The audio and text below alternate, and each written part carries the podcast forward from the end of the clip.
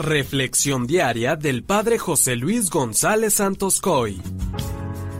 Muchas veces nos hemos quejado de que Dios no nos escucha o no atiende a nuestras plegarias. Si eso te ha pasado a ti, deberíamos revisar cómo estamos haciendo nuestra oración.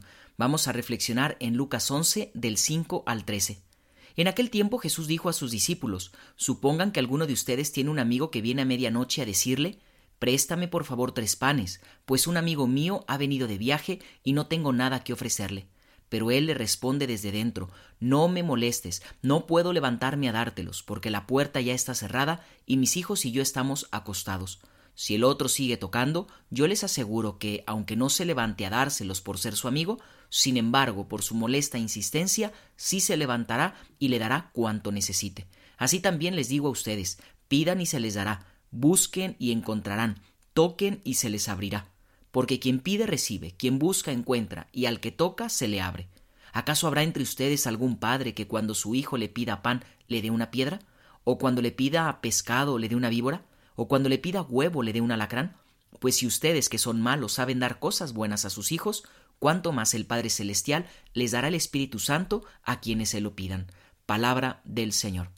Hermanos, muchas veces nos cansamos en la oración porque pensamos que ésta no es escuchada, pero más bien no es que no sea escuchada, sino que la respuesta a veces no la comprendemos, no la aceptamos o no la recibimos como queremos. San Agustín decía, si tu oración no es escuchada, se debe a que no pides como debes o a que pides lo que no debes. Dios no falta a su palabra y dice que el que pide recibe, a el que busca encuentra y al que toca se le abre. Por eso hoy quiero compartirte, inspirado en el santo cura de Ars, tres características que debe tener nuestra oración. Primero, debe ser hecha con fe y confianza. Recordemos que oramos sabiendo que tenemos un Padre providente, amoroso. Muchas veces nuestra oración la hacemos de una manera dudosa, desconfiada o incluso hasta con temor. Nuestra oración, hermanos, la dirigimos a nuestro Padre que conoce nuestro corazón y nuestras necesidades. Por ello, la oración debe ser un diálogo familiar, cercano y amoroso. Segundo, debe ser hecha con pureza de corazón.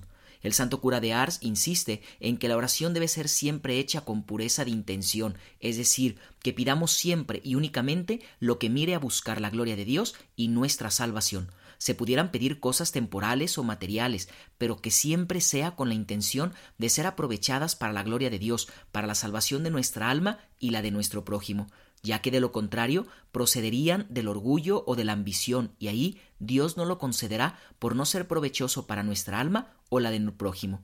Y tercero, hacerla con perseverancia. Debemos aprender a perseverar en la oración. Cuando la oración solo se hace en los tiempos de dificultad, podríamos estar cayendo en una especie de orar por conveniencia y no por amor. La oración debe inundar y abarcar todos los aspectos de nuestra vida, además de que debemos hacerla en todo momento. Así como Santa Teresa decía que el amante ama en todas partes, podríamos bien decir que el orante ora en todas partes y en todo momento. Que la bendición de Dios Todopoderoso, que es Padre, Hijo y Espíritu Santo, descienda sobre ti y permanezca para siempre. Amén.